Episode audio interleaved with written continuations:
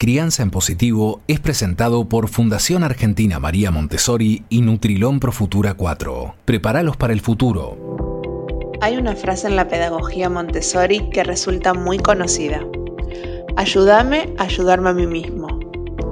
Es clara, es gráfica, es potente. Pero ¿qué quiere decir en el fondo? ¿Cuál es su significado más profundo?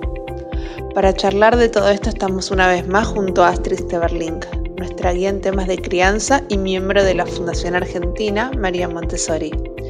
Bienvenida Astrid y gracias por acompañarnos una vez más. Hola Leila, muchas gracias por invitarme.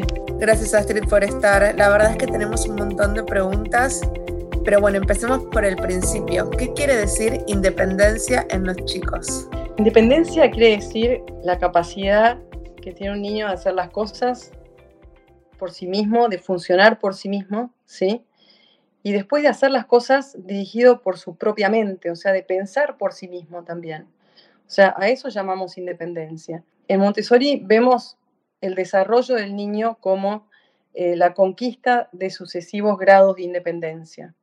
Entonces el niño empieza, por supuesto, totalmente dependiente de su mamá eh, o, de la persona que lo cuida, de su referente primario, eh, y, a medida que va creciendo, ¿sí? Y que va desarrollando su propia individualidad, ¿sí? También va desarrollando su independencia. Entonces, eh, crecer es hacernos más independientes, eh, más y más independientes.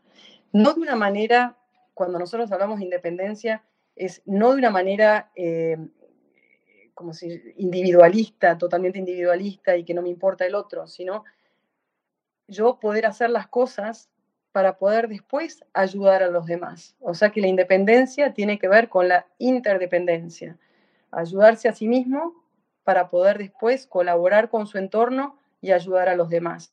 ¿sí? Entonces, eh, este desarrollo de la independencia tiene eh, bueno, una dimensión mucho más amplia que hacer las cosas por mí mismo nada más, sino que hacer las cosas por mí mismo, hacer las cosas para poder después ayudar a otros también. Y tiene que ver con la confianza, por supuesto, porque cuando el niño eh, se hace consciente de sí mismo y, desarrolla su individualidad, em, em, eh, llega a confiar en sus propias habilidades y en su, en su poder de agencia. ¿sí? El niño se, eh, se, hace consciente de que él puede cambiar el entorno en el cual está, de que puede actuar sobre su entorno. ¿sí? Entonces, y eso tiene que ver con la independencia si nosotros no le permitimos a un niño que desarrolle esa independencia, ¿sí? estamos frenando ese desarrollo de del sentido de agencia. ¿sí? Entonces, de la agencia y de la voluntad del niño. La agencia es la voluntad, ¿no? Entonces, em, entonces eh, este desarrollo de la independencia tiene que ver con, con eso, con desarrollar la confianza, que primero es confianza en el ambiente, a través del movimiento y de conocer y del movimiento libre, ¿sí? Después se transforma en confianza en mí mismo, en uno mismo, cuando uno es capaz de actuar sobre el ambiente, ¿sí? Y eso eh, habilita, digamos, ese em, ejercicio de la voluntad, esa agencia sobre el ambiente también. La crecienta, digamos, la, la fortalece, ¿sí? Entonces tiene mucho que ver con esto de construir esa personalidad segura y fuerte, ¿sí? Entonces siempre le decimos a los padres que acompañar al niño en su camino hacia la conquista de la independencia es el acto de amor más grande que pueden mostrar los padres. Y no quiere decir que sea, eh, o sea, que la independencia le va a hacer la vida más fácil a los, a los padres, ¿sí? Al contrario, ayudar al niño en este camino de independencia muchas veces lleva mucho más tiempo, ¿sí? Paciencia, respeto, observación, preparar el ambiente, mostrarle al niño cómo hacer las cosas, darle tiempo, ¿sí? Para que pueda practicar y repetir, ¿sí? Para poder hacerse cada vez más independiente y desarrollar sus capacidades y sus habilidades, ¿sí? Entonces, no se trata de hacernos la vida más fácil, sino al contrario, es de, que, es de ayudar a ese desarrollo de la personalidad del niño. Siempre quieren el control de sus actos, ¿sí? Y nos lo piden constantemente. muchas de sus frustraciones surgen cuando no les damos el tiempo y el espacio para hacer las cosas por sí mismos, para seguir su impulso vital que los lleva a actuar por sí mismos. Em, entonces, eh, ahí es cuando muchos de los berrinches, por ejemplo, de los dos años, a veces tienen que ver con los obstáculos que los niños encuentran para desarrollar esa independencia. ¿sí? Entonces, eh, este camino de desarrollo de la independencia no se da de un día para el otro, es un camino de desarrollo, ¿sí? Hay todo una, una eh, es gradual. Al principio nosotros hacemos todo por el bebé, por supuesto los adultos hacemos todo por el bebé. Después, en la etapa del año, a los tres años, hacemos las cosas con los niños, ¿sí? El niño le gusta colaborar con lo que hacemos los adultos, ¿sí? Y tenemos que darle ese espacio, ese lugar para que empiece a, actuar por sí mismo, pero acompañado del adulto, ¿sí? Y después se va a ser más independiente, hasta que llega a hacer las cosas realmente por sí mismo. Cuando entre los 3 y los 6 años, el niño ahí elige solo, hace las cosas solo.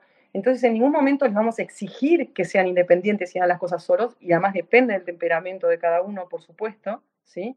Pero sí vamos a acompañar ese desarrollo de la independencia y vamos a respetarlo, vamos a observar y vamos a ver en qué medida este niño puede ser independiente. Y en esa medida lo vamos a dejar ser independiente. Entonces, eh, requiere, bueno, hay muchas cosas involucradas acá, ¿no? esa observación, ese conocimiento y ese estar alertas a, esas, a las necesidades del niño, ¿no?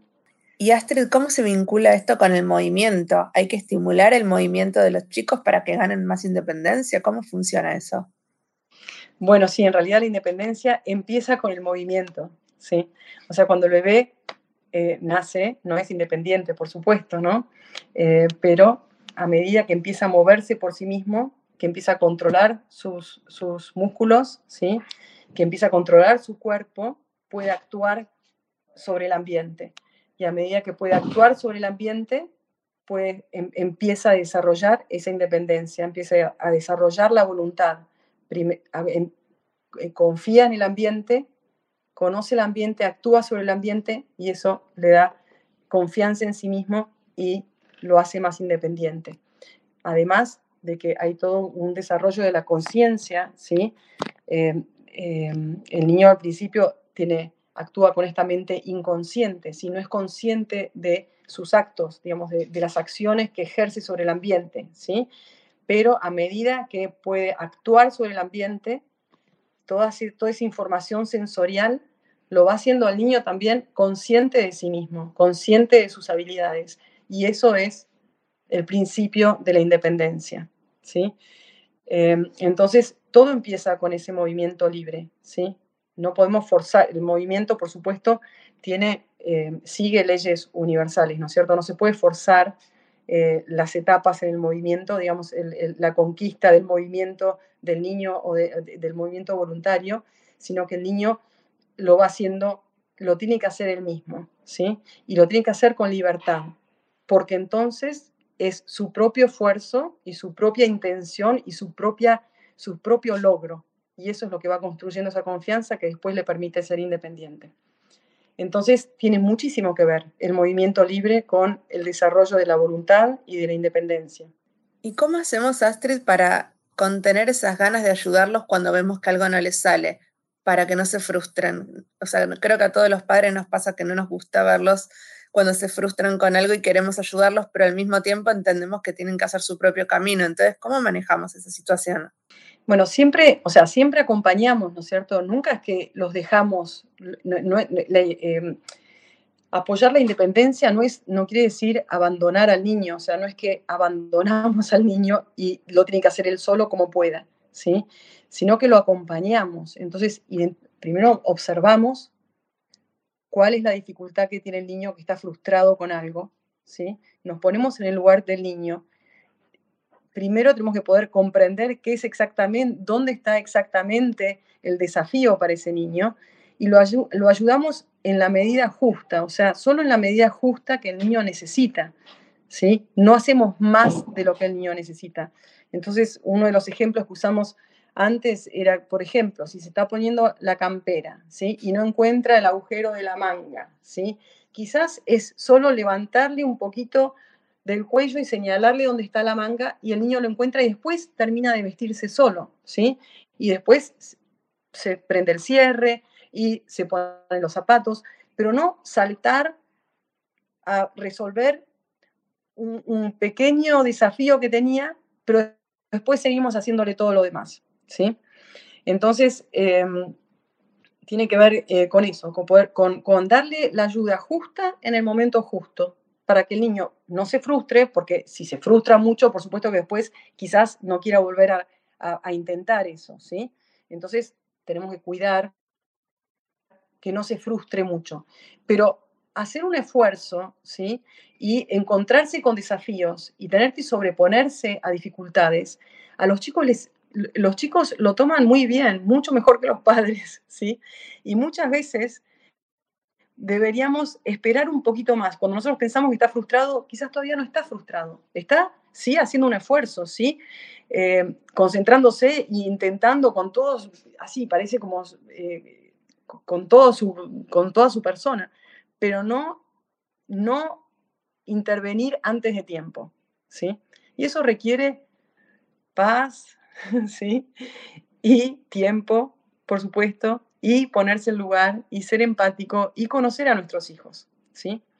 Entonces, conocer cuál es el punto de frustración en el cual sí tenemos que intervenir. En general, es mucho más tarde de lo que los padres eh, lo hacemos.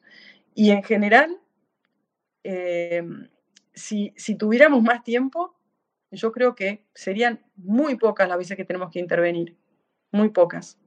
Sí observar, sí estar al lado, sí acompañar, pero no intervenir, ¿sí? Em, bueno, nada, esa es, me parece el, punto. Y, para que eso suceda, o sea, para que el, niño pueda hacer las cosas, muchas veces tenemos que mostrarle las cosas primero, ¿sí? Para que las pueda hacer por sí mismo. Y cuando se las mostramos, hay que hacerlas de manera pausada, de manera muy clara, muy precisa, en una secuencia de pasos que el niño pueda comprender y seguir. ¿sí? Eso es como la esencia, porque el chico no puede ser independiente si no, si no sabe cómo hacerlo. Por supuesto, hay que mostrar también. Entonces, siempre decimos, es preparar el ambiente, mostrarle al niño cómo se hace algo o, cómo se usa un, material, una actividad, un juego, ¿sí? Y después dejarlo ahí para que el niño lo elija todas las veces que él quiera y lo repita y, lo haga todas las veces que quiera. Em, entonces, implica un acompañamiento bastante intenso por parte de los padres, ¿no? Distinto del que en general hacemos, pero, pero acompañamiento al fin, ¿no? Eh, un acompañamiento muy respetuoso de, esa individualidad y del propio esfuerzo y del propio logro de cada niño.